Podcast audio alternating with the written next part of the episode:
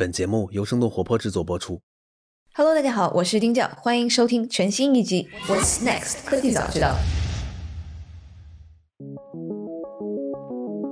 北京时间五月十九日凌晨一点，二零二一年的 Google I/O 大会正式开始。每年的 Google I/O 大会都是 Google 发布新产品最重要的会议。understanding, Lambda. It's a language model for dialogue application. Advances in AI are helping us reimagine what a map can be. We imagined material 去年因为疫情没有召开，那时隔两年，Google 这次发布了非常多的新产品和新技术。今年 Google I/O 大会是以全虚拟的形式呈现给大家的，这次大会也是开放给所有人免费参加。整个线上的会场像是一个完整的在线 RPG 游戏，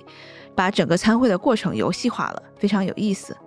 在远程工作上面，Google 也发布了全新的协作产品 Smart Canvas 和全真视频 Starline 项目。在 AI 领域，Google 也宣布了两项全新的深度学习技术 Lambda 和 MUM（MUM）。当然，最后还有新的安卓十二的操作系统，让用户界面更加突出个性化和符合用户的情绪。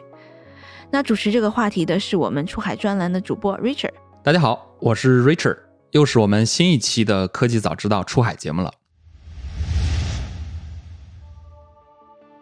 每年我们知道科技圈儿、出海圈儿啊，有一个所谓的春晚啊，就是 Google I/O。great to be back at I/O.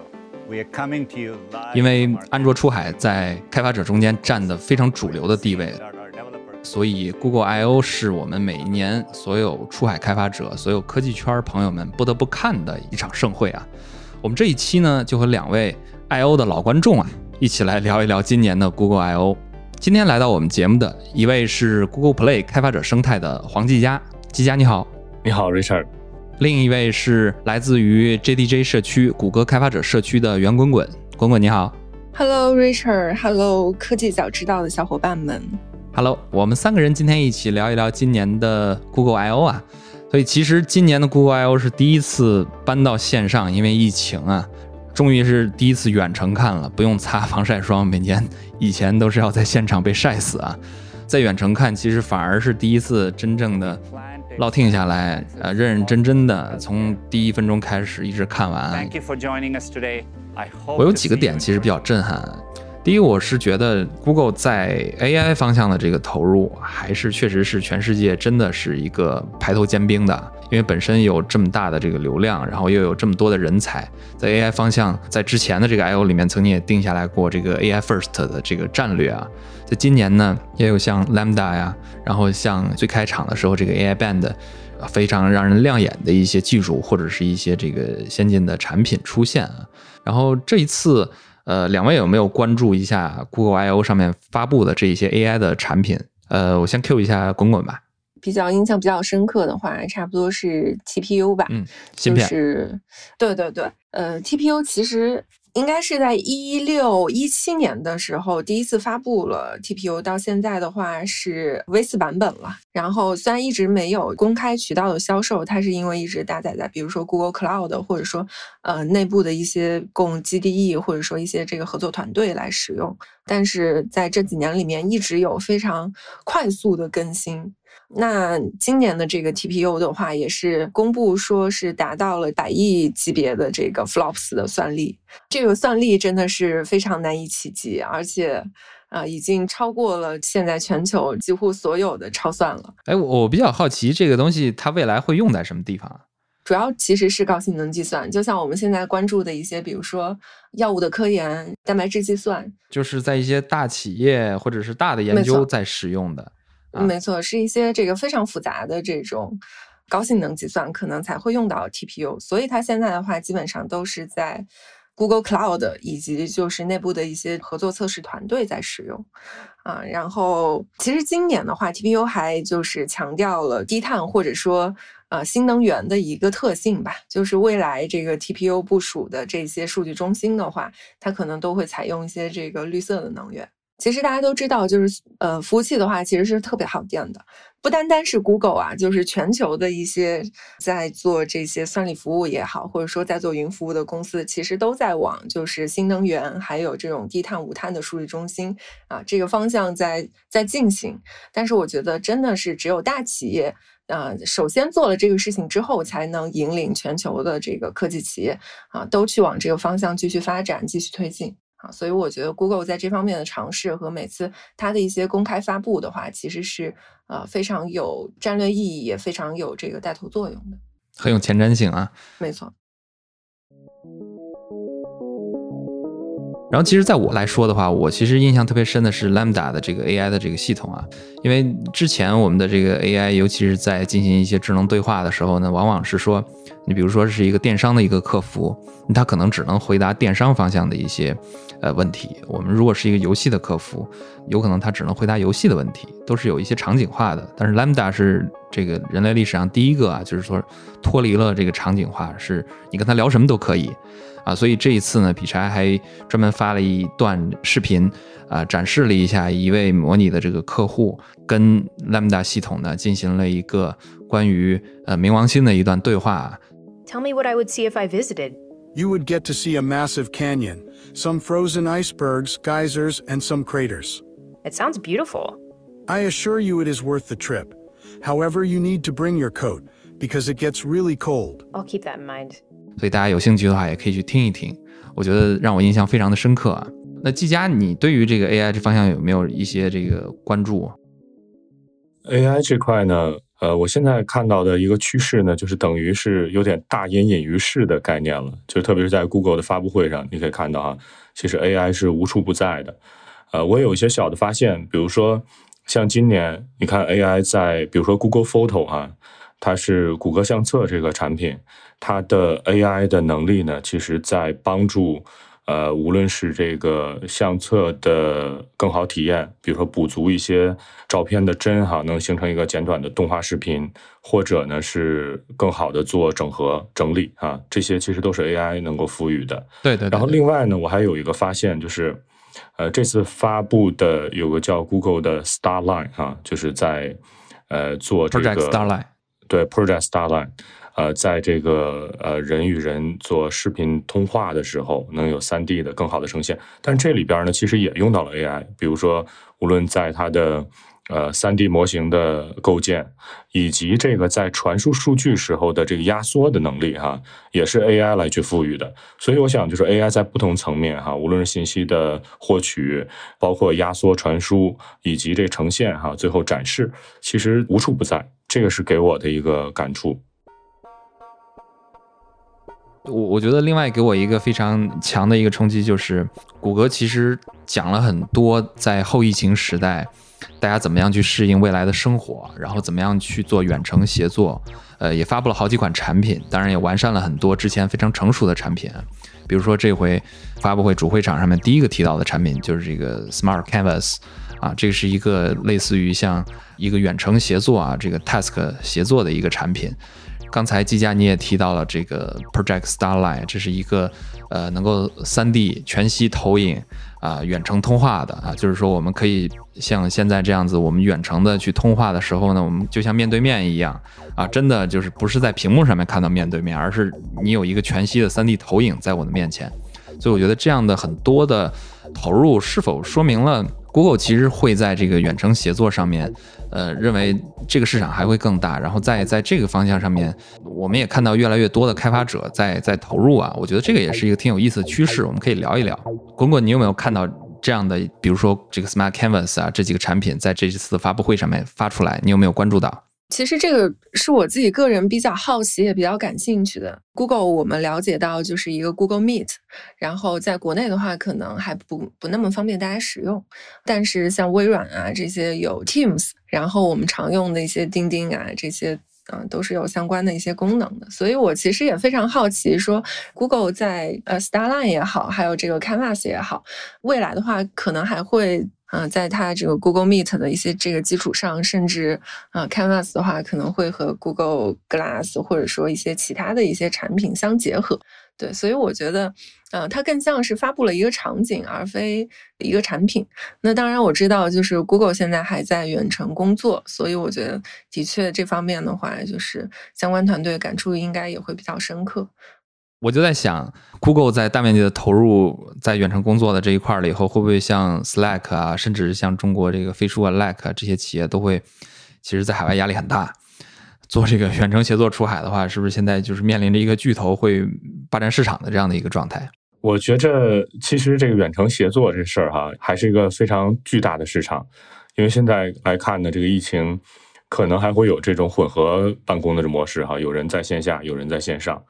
办公这事儿，我觉着还是巨大的一个市场啊，因为办公它一方面呢是说提升办公效率这块是一块，呃，能让大家更有效的工作。那第二呢，就是比如说办公的时候，希望大家能更愉悦的工作哈。这块儿也有很多的可以去做的，哎，这块儿比较有意思啊。对我可以举举个例子，Evernote 创始人哈，他其实出来做了一家创业公司，大概应该有两三年的时间，叫嗯，这个名字也挺有意思，呃，应该是 M M H M M，大概这样一个公司。他那个说这个发音的时候不用张嘴哈，他的这个品牌，嗯哼。但是他解决的问题呢，是说让大家在远程开会，包括展示做 PPT 展示的时候，哈，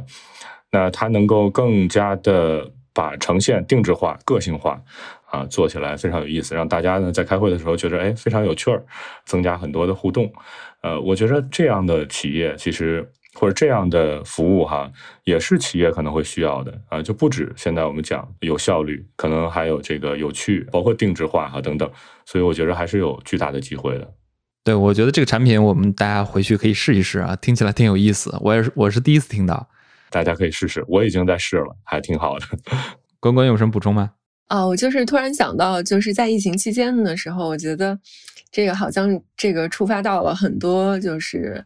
To B 的这些开发者或者开发团队的这个战斗力，然后涌现了非常多这个就是提高工作效率的东西。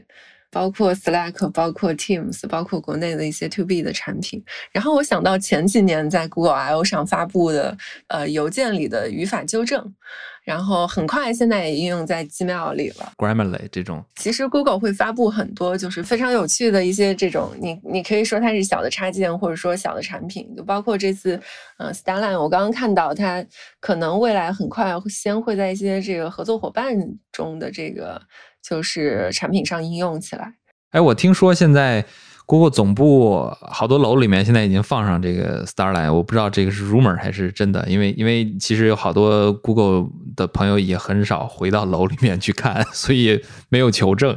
但是据说说是内部好像已经开始用起来了。对，这个我还不知道。这 Starline 其实我也是第一次在 I/O 的时候才听到，之前其实也是不同的团队在做。因为这个看起来真的是星球大战变成了现实了。再补充一个，呃，在疫情之后的话，其实其实那个美国有很多赛事都已经变成了封闭嘛。这个 Teams 也是最早这个抓住了一个一个很好的机会，然后和 NBA 的一些赛事合作起来，一直到现在，我们现在看到 NBA 赛场上都是呃球员在打球，然后观众席上是一个一个这个大屏幕，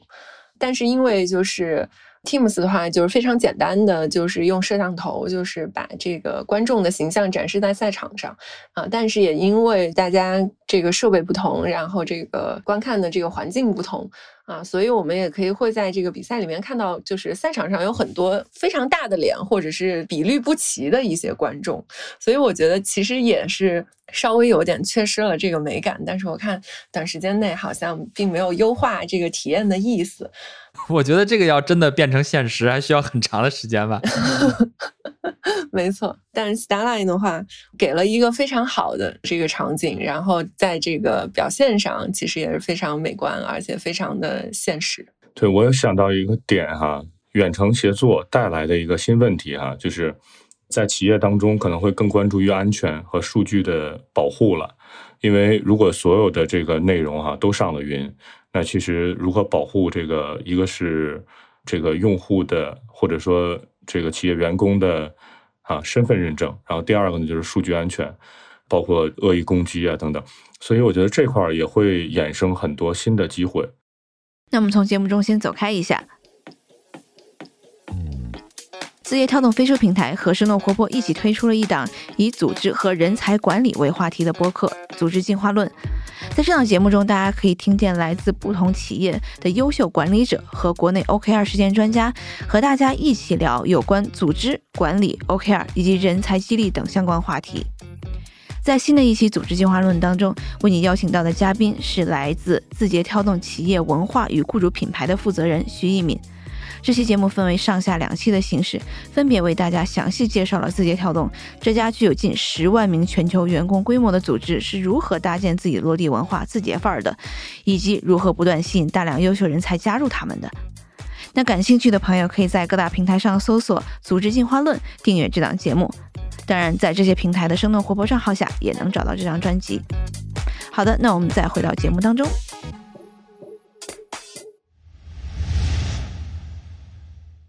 我看这一次 Google 也有好几位在主会场上面的分享，都是关于这个网络安全的。现在这个状态下面，其实大家都会越来越多的关注这个方向，确实是一个非常值得我们中国的出海人去挖掘的一个方向。因为其实我们在硅谷这边能看到很多做的好的、做安全的朋友们，其实都是华人，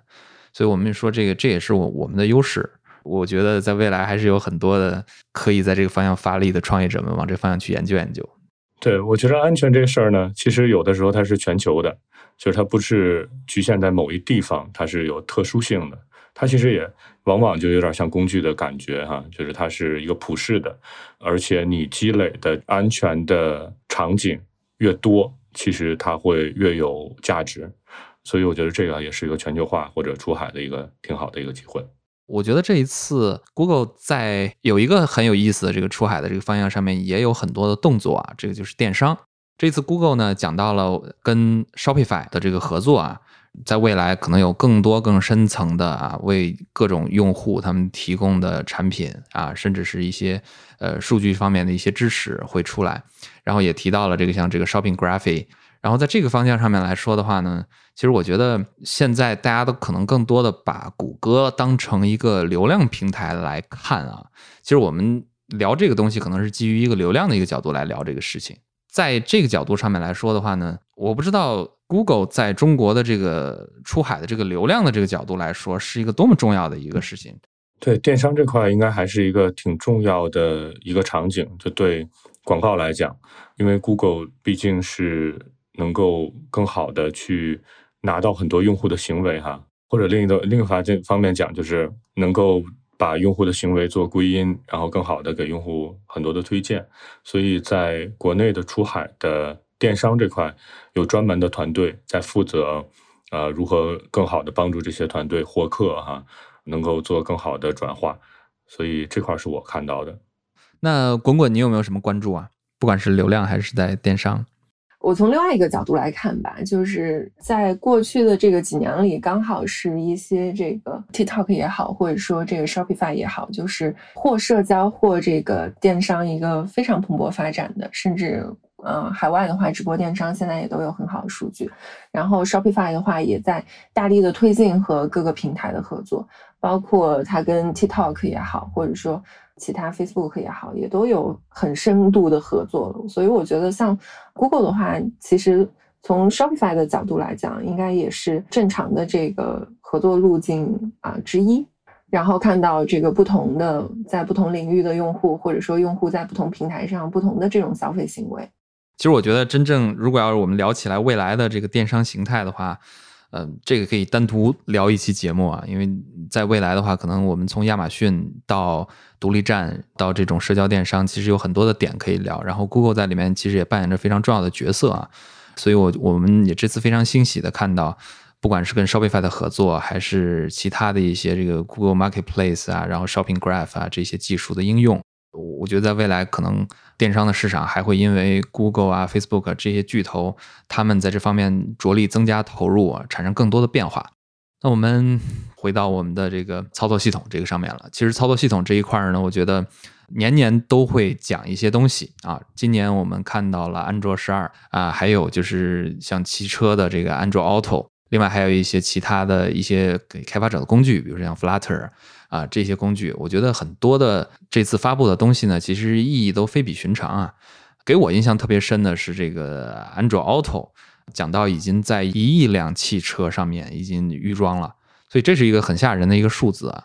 我觉得我们从这个角度来说的话，可以聊一聊这真正安卓在未来会怎么样去影响我们的生活，怎么样影响开发者做出海。对，我觉得安卓对开发者来讲呢，一个就是核心哈，啊，还是手机这块啊，因为它毕竟是现在讲应该是有三十亿台的这个活跃的安卓设备了，所以这个是核心。然后延展的呢，就是不同的平面哈，我们讲，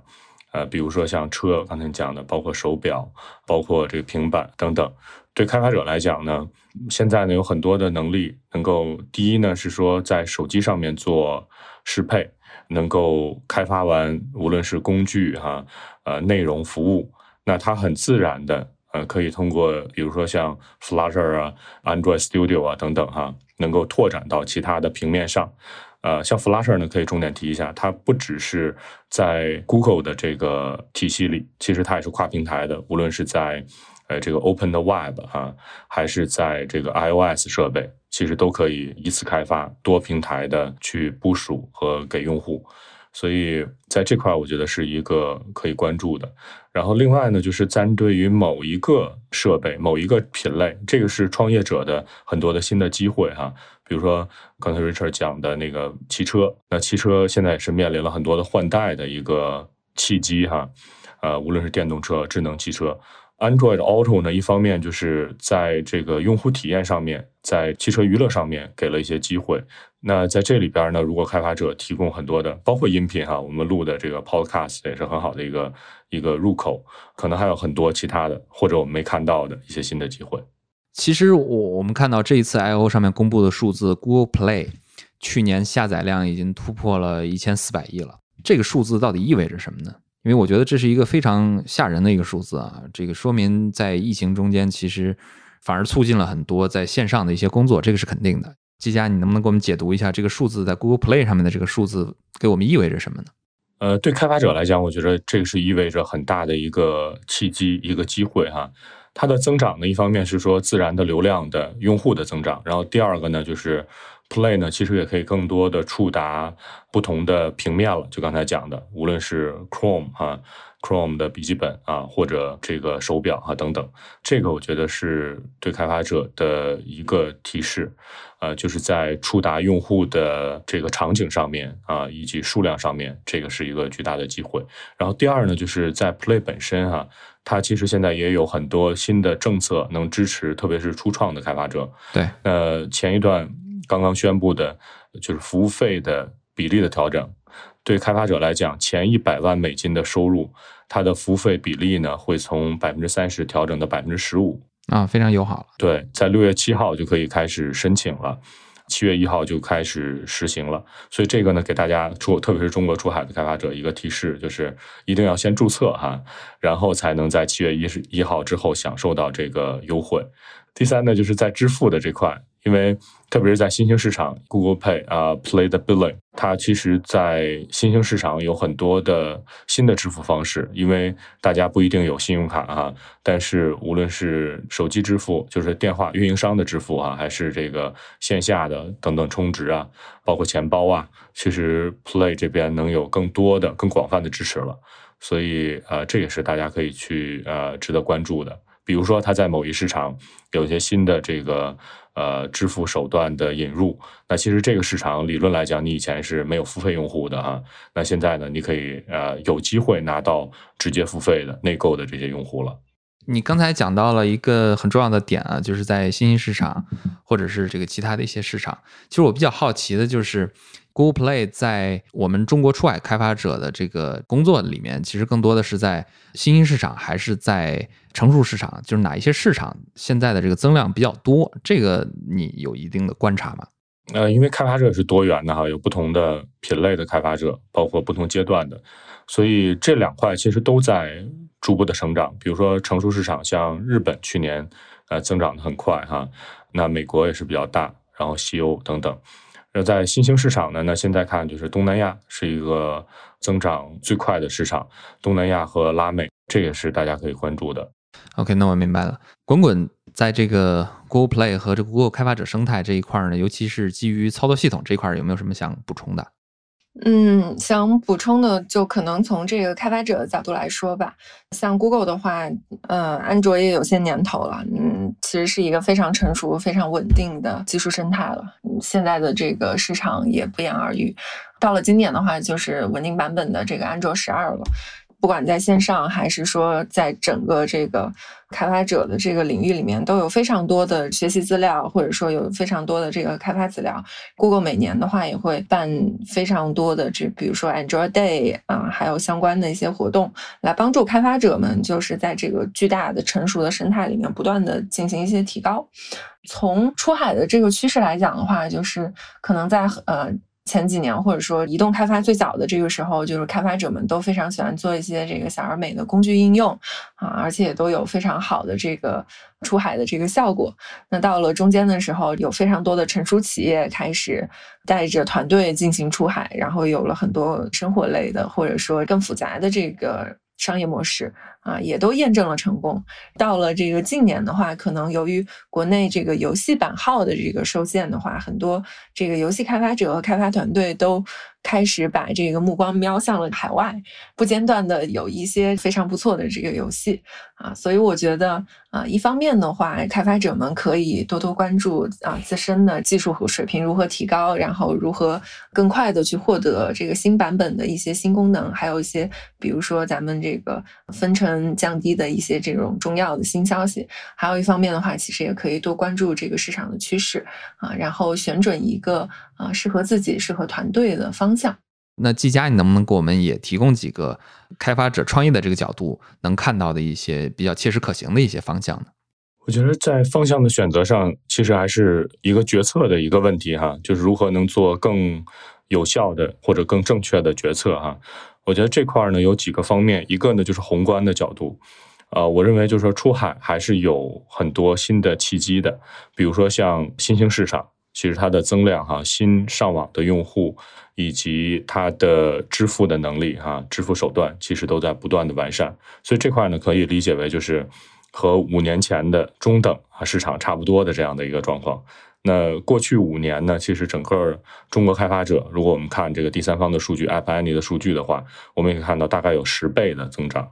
所以我相信未来的五年呢，还是有类似的增长，但是不一定是十倍哈。但是从绝对数量来讲啊，我认为还是会有巨大的增量的。第二块呢，就是在某些品类和某些领域内的一些机会。那这块呢，可以就是从。一些这个三方的数据哈，App Annie 也好，或者 Play 的榜单也好，啊，包括 iOS 等等，可以看到很多的洞察。那另一块呢，就是在呃我们做的这个应用本身，其实现在也可以拿到更多的洞察了。它的洞察呢，是指和你非常类似的啊产品，你可以通过 Google Play，比如说你可以看到它有一些非常透明的数据给到你，比如说用户的平均购买价值哈。那你的相似的这个品类的应用，他们的情况是怎么样的啊？或者呢，每位付费用户购买量以及付费用户的占比哈，这个也是可以透明的给到开发者的。所以这些数据和洞察是非常的呃有帮助的。这也是刚刚在 Google Play 上发布的这个数据啊。我想在决策的时候，是否你要投入这样的？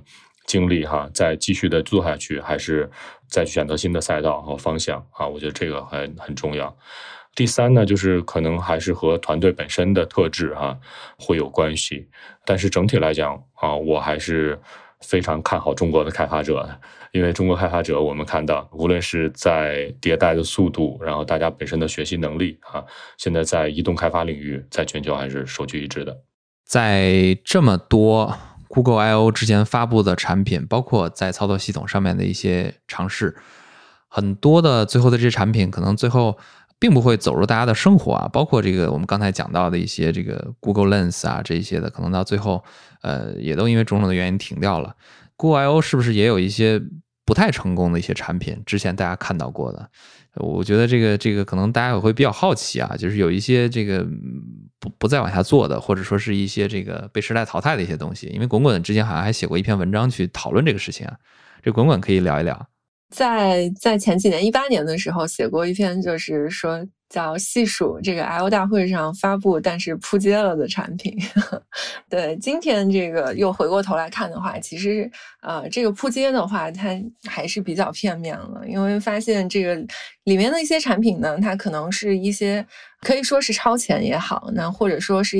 呃某些现在成熟产品的这种早期原型也好，那只不过是可能这个发布的这个时间不太不太对，或又或者说这个 Google 本身就是在某一些这个领域里面的话，它并不是很擅长。就包括刚刚我说到，其实 I/O 最令我深印象深刻的可能是 Google Glass 啊，还有 Daydream 啊这种非常具有未来感，然后非常可视化的这样的一些东西。在之前梳理的时候，其实说过几个产品，我给大家简单举个例子，就是在一五年的 I/O 上，就是发布了一个叫做 Hands Free 的技术。一五年呢，除了 Hands Free，其实还发布了 Enjoy Pay，非常重要的或者说划时代意义这些产品吧。但 Hands Free 是什么呢？就是呃，用户可以无需双手就可以支付。啊，它其实现在就有点像我们有的时候进入呃国内的这个门店里面，它有这个支付宝的扫脸支付或者碰触。对，嗯，那当然它也没有达到完全就是双手之类的。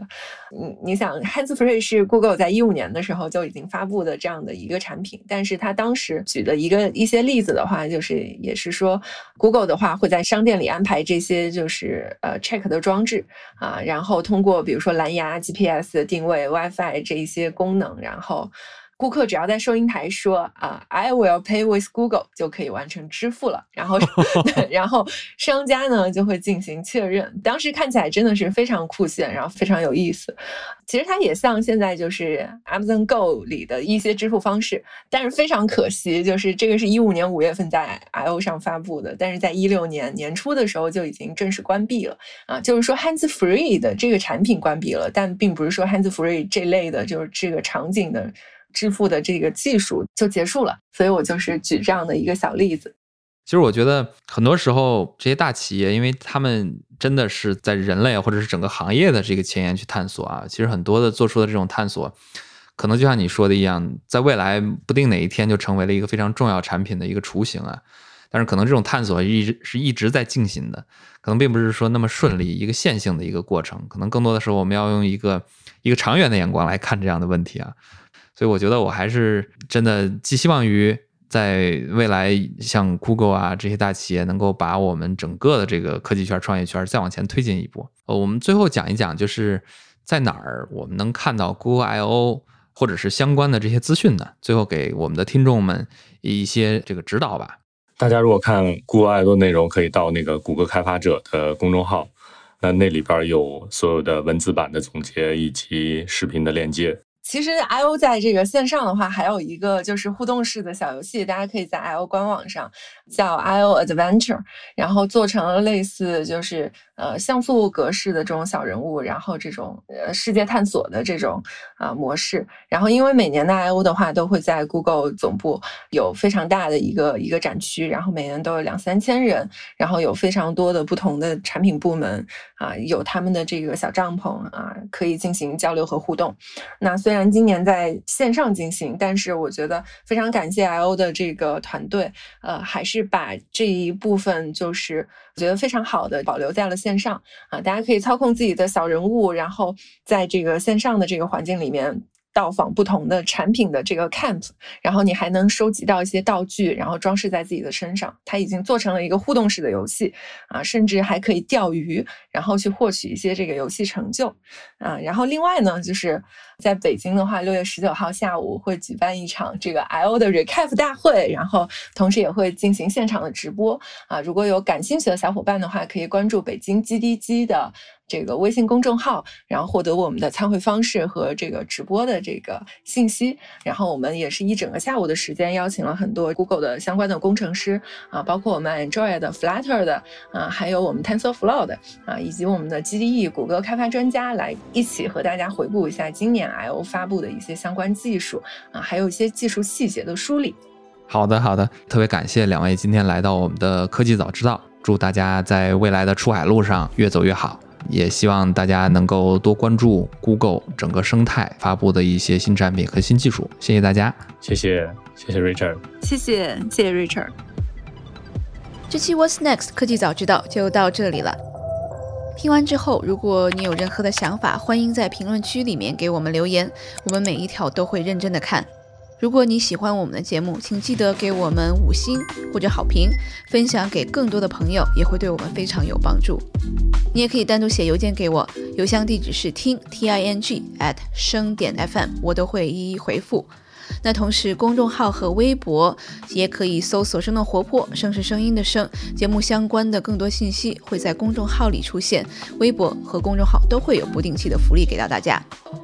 如果你想要跟我们更加紧密的讨论和分享，或者是想要认识和你一样有求知欲的新朋友，可以加入我们的微信群。进入听众群的方法是在公众号文章中扫码添加，或者是公众号后台回复“科技早知道”即可获取邀请码。期待你的加入，我们下期见。